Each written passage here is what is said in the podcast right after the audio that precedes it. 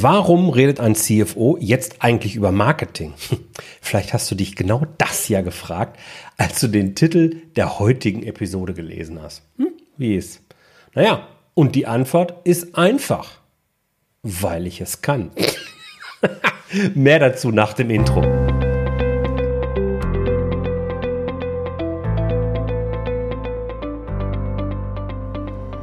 Herzlich willkommen bei Auf Gewinn programmiert, dem Podcast für Unternehmer, die nicht unbedingt schnell erfolgreich sein wollen, dafür aber dauerhaft erfolgreich.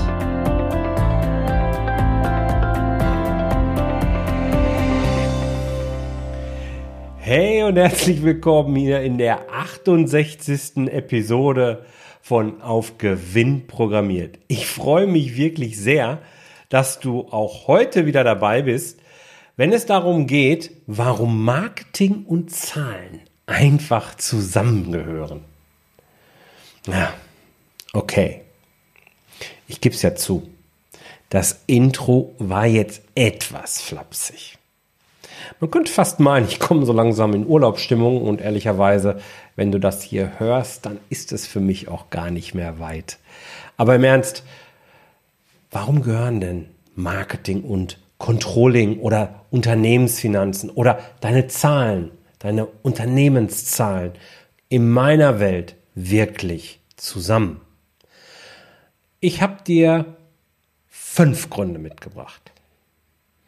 Der erste Grund ist der wichtigste. Ich habe beides als Schwerpunkt im Rahmen meines Studiums gehabt.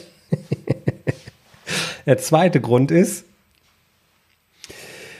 weil es beides in mein Erfolgsrad reingehört und das eben nicht ohne Grund. Und dafür kommen jetzt die nächsten drei Gründe, die wirkliche Relevanz haben. Du merkst schon, ich bin ein wenig nach Spaß heute schreiend unterwegs.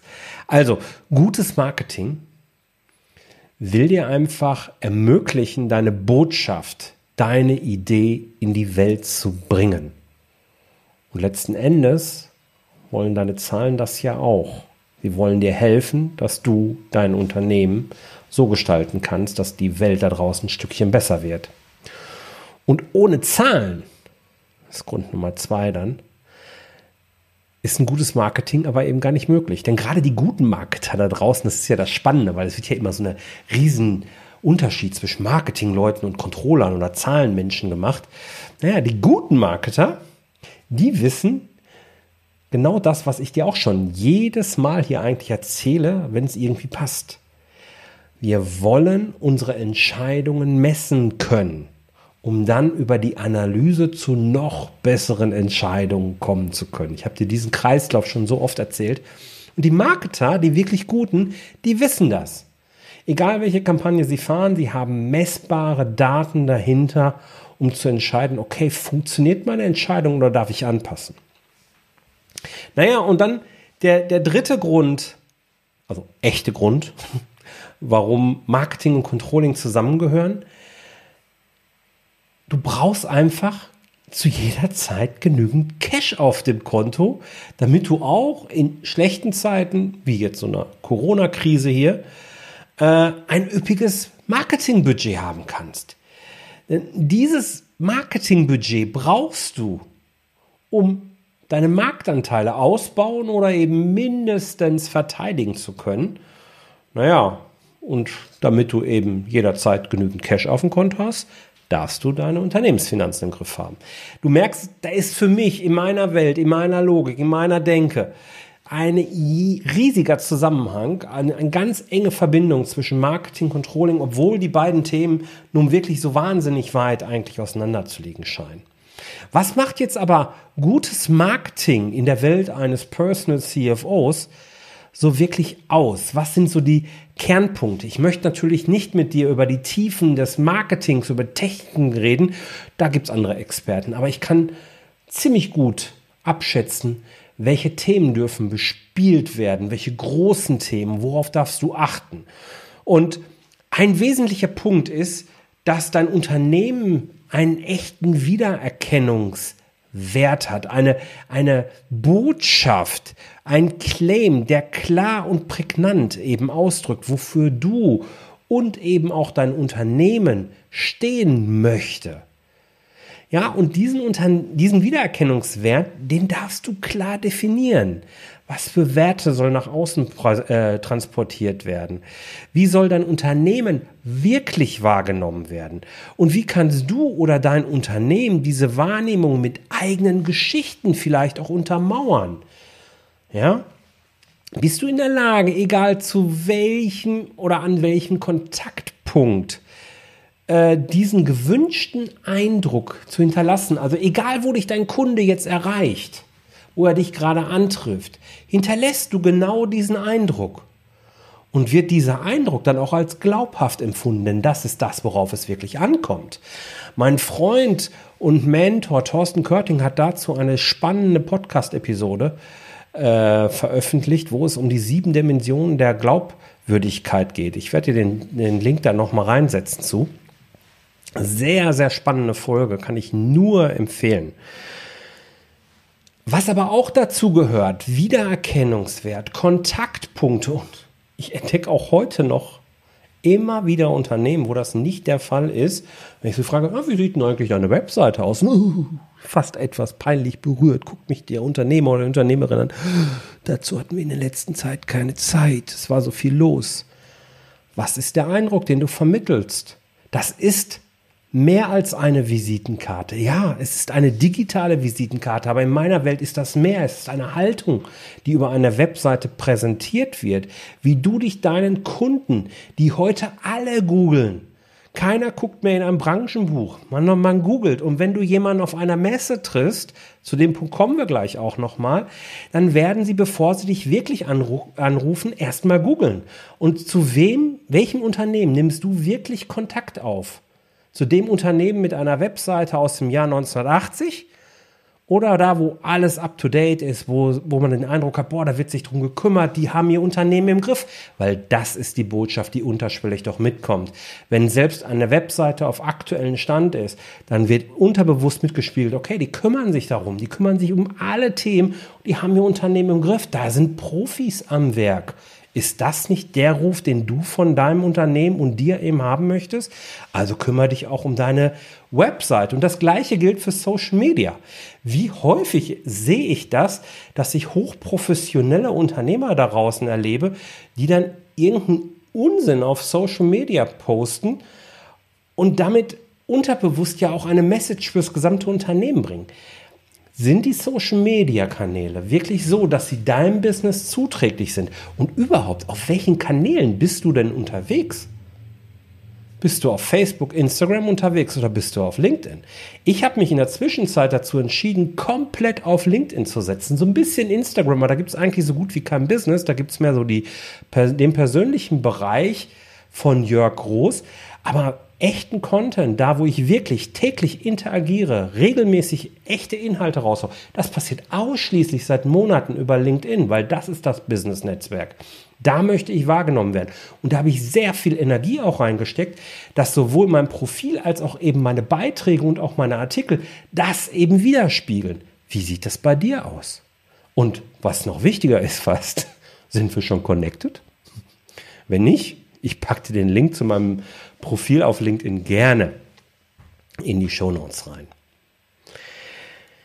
Zu einem guten Marketing gehört in meiner Welt dann aber auch, dass du dein wichtigstes Produkt nicht nur kennst, das ist ja keine große heraus, äh, äh, keine große Sache, aber dass du es auch entsprechend promotest, dass es klar ist, was ist dein wichtigstes Produkt in allen Facetten, dass alles für den Kunden so einsehbar ist, wie du es dir vorstellst, dass der Kunde weiß, warum er dieses Produkt kaufen soll und was er erwarten kann, so wie es in deiner Welt eben richtig ist. Viele machen Geheimnisse um ihre Produkte, das kann richtig sein. Ich sage dir aber ganz klar, es muss nicht richtig sein. Hinterfrage das, ja, und guck dir die entsprechenden Zahlen dazu an. Und wenn wir von Produkten reden dann sind, und eben die Darstellung nach außen reden, auch ein ganz wichtiger Punkt, Netzwerken. Das Thema Netzwerken ist für mich Teil des Marketings, professionell angelegt.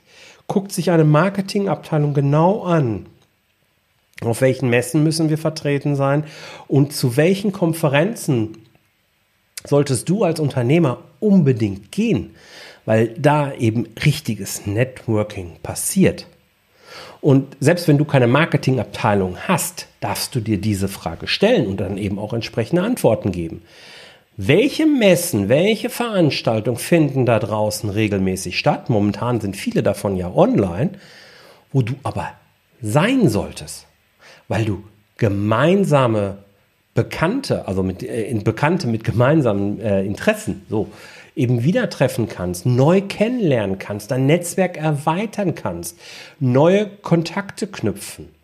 Und das ist jetzt keine Raketenwissenschaft. Klar, das ist dir wahrscheinlich auch klar. Aber was dem wenig, also nicht dem wenigsten, was einigen da draußen wohl nicht so klar zu sein scheint, wie ist der Eindruck, den du da jetzt machst? Ja, in der Zeit, wo Offline-Kontakte, Offline-Veranstaltungen weit verbreitet waren, da war es viel die Kleidung und die Tasche, die man mitgenommen. Bist du mit einem zerfetzten Rucksack, einer löchrigen Jeans, ausgeleierten T-Shirts angekommen oder warst du adrett gekleidet? Was für den Surfshop vielleicht super war, weil passend ist für den Executive äh, Coach mit Sicherheit nicht passend. Passt das? Passt der Gesamteindruck? Und heute in der Online-Welt ist es das Gleiche. Wenn du über die Kamera in dein Büro, in dein Wohnzimmer blicken lässt, wie ist der Hintergrund, wie ist die Bildqualität, wie ist die Soundqualität, die Tonqualität? Passt das alles zum Gesamteindruck? Oder kommt da ein Bruch rein? Ein Bruch, der vielleicht noch nicht einmal bewusst wahrgenommen wird, sondern vielmehr ja so in einer unterbewussten Ebene ist. Dass du auf einmal nicht mehr glaubhaft da bist. Mach dir über sowas Gedanken. Und gerade für die, für die Zukunft, wo ich damit rechne, dass es weiterhin viele Online-Events gibt, sorge dafür, dass auch dein Setup ordentlich ist. Besorg dir eine ordentliche Kamera, besorg dir ein ordentliches Mikrofon und besorg dir einen ordentlichen Hintergrund oder einen Greenscreen, den du vernünftig ausleuchtest so dass, da, dass dein Bild da hinten astrein ist. Dass die Botschaft, die du sendest, auch so ist, dass sie deinem Markenkern, deinem Wiedererkennungswert eben zuträglich ist. All das sind Komponenten und Themen, die in den Bereich Marketing gehören und wozu du dich als oder wozu du als Unternehmer eine feste, klare Vorstellung haben darfst. Und dann darfst du dir eben auch überlegen, mit welchen Daten und Fakten, mit welchen Zahlen darfst du, kannst du, solltest du die Wirksamkeit deines Marketings messen. Marketing ist für mich die Gesamtsumme. Wie entwickelt sich das weiter? Und über dieses Thema wurden so viele Bücher geschrieben. Marketing Controlling ist sogar in vielen Universitäten mittlerweile ein eigenes Studienfach, wie ich gesehen habe. Ja, es sind wahnsinnig theoretische Modelle entwickelt worden, aber ganz ehrlich, es ist auch keine Raketenwissenschaft und viele dieser theoretischen Modelle helfen dir als kleines mittelständisches Unternehmen in meiner Welt auch nicht viel weiter, sondern sie zerstreuen den Fokus und Fokus ist das, was wir eigentlich wollen. Was dir wirklich weiterhilft, ist der Fokus auf wirklich verlässliche und belegbare und leicht ähm, erhebbare Daten und Daten, an die du wirklich glaubst. Ja, wo du nicht sagst, ja, das ist halt irgendwas, sondern wo du sagst, okay, das sind meine Daten, mit denen möchte ich arbeiten. Wie das geht, wie das für dein Unternehmen geht, hey, das ist eine ganz individuelle Geschichte. Da können wir jetzt tagelang drüber reden. Wenn dich das jetzt interessiert und sagst, ja, komm, ich, ich will da jetzt eigentlich mal weitermachen, dann rate ich dir, lass uns doch einfach mal im Rahmen eines kostenlosen Zahlengesprächs darüber reden. Wie könnte das für dein Unternehmen aussehen? Welchen Weg solltest du gehen, bis du solche Daten hast? Und welche Daten könnten das sein? Das sind ganz sicher Themen, die viele, viele Unternehmen da draußen sehr spannend finden und ja, wo ich mich freuen würde, wenn wir einfach mal miteinander reden würden. Also, wenn dich das interessiert, ich packe den Link zu, den, zu dem Zahlengespräch natürlich auch wieder in die Shownotes rein und würde mich freuen, wenn ich dich bald im Zahlengespräch begrüßen darf. Das war's mit der 80, 68. Episode von Auf Gewinn programmiert. Ich danke dir für deine Zeit. Ich gehe jetzt hiermit in eine kleine Sommerpause. Diesmal mache ich aber wirklich nur eine kleine Sommerpause für genau, mehr oder weniger genau die Zeit, wo ich auch nicht da bin. Das ist ein bisschen länger. Also wir werden, Anfang August wird die nächste Episode rauskommen. Wir werden jetzt im Juli also eine kleine Sommerpause machen. Und ich freue mich, wenn du dann wieder dabei bist und es dann bald wieder heißt, auf Gewinn programmiert mit deinem Personal CFO Jörg Groß. Bis dahin wünsche ich dir eine tolle Zeit, bleib gesund und bleib erfolgreich. Bye bye, ciao, ciao.